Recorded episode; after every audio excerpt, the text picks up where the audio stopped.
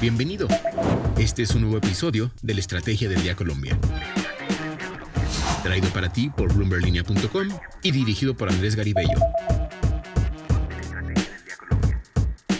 Hola, es martes y vamos a hablar de la compleja situación que están viviendo las startups en Colombia. En este episodio revelamos los primeros emprendimientos que dan la cara al problema y aceptan y explican a este medio la salida de personal. Además vamos a hablar sobre el nuevo miembro de junta del grupo Sura que puso Gilinski ayer. El Bitcoin va en caída libre y una encuesta dice que el 48% de los votantes colombianos no les gusta ni Petro ni Hernández. Soy Andrés Garibello y les doy la bienvenida a la Estrategia del Día Edición Colombia. El negocio de la semana.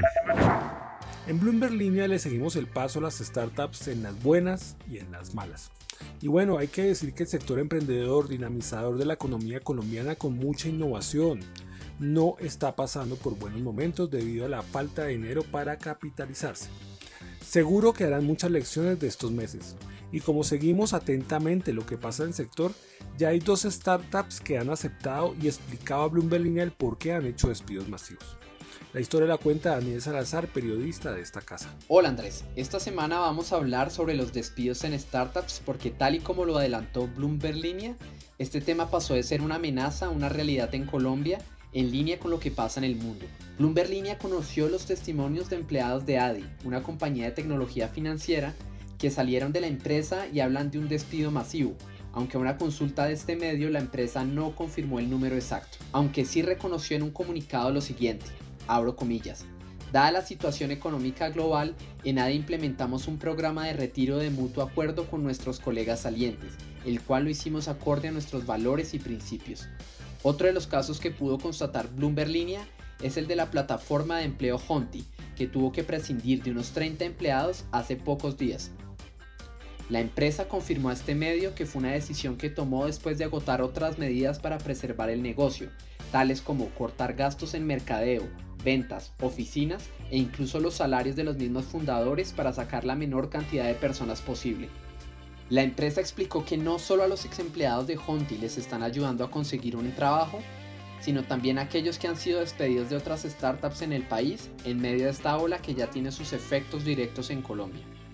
La situación actual del ecosistema de startups se refleja en los planes de expansión de las compañías y su operación en otros mercados fuera de Colombia.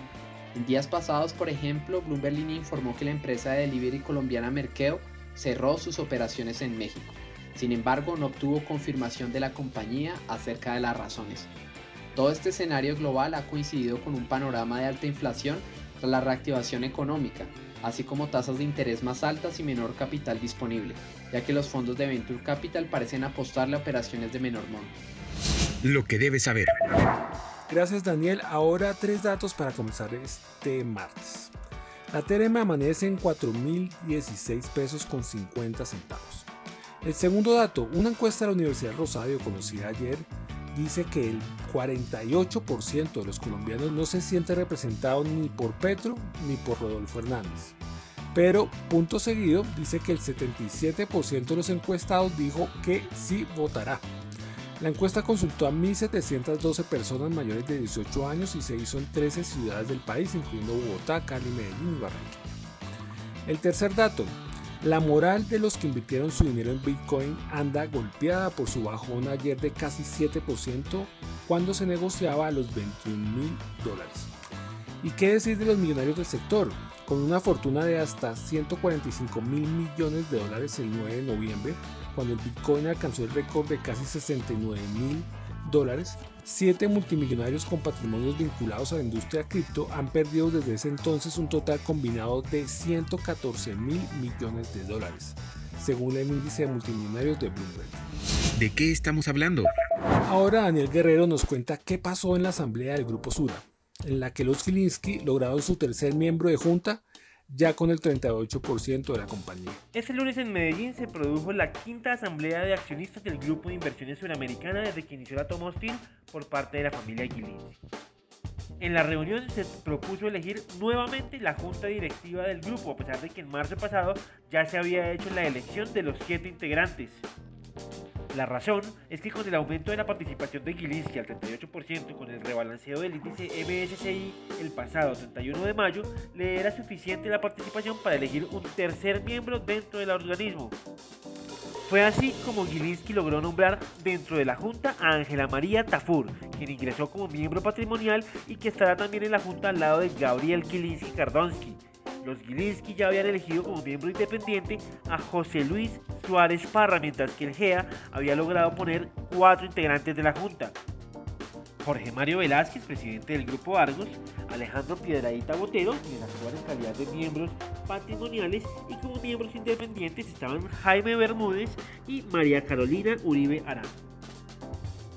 Hay que tener claro que Gilinski tiene como objetivo tener el control completo de la junta directiva del Grupo Sura para poder tomar las decisiones y entre esas está la que propuso desde la primera oferta pública de adquisición, que es proponerle a la asamblea y a la junta directiva buscar una eventual fusión del Grupo Bancolombia con el GNB Sudamérica que es de su propio. Gracias Daniel. Para seguir al tanto del mundo de la economía y de los negocios los invito a que visiten bloomberlinia.com y a seguir nuestras redes sociales que Colombia estrenó ayer redes sociales en Facebook, Twitter y Instagram para que nos busque como Bloomberg Línea Colombia.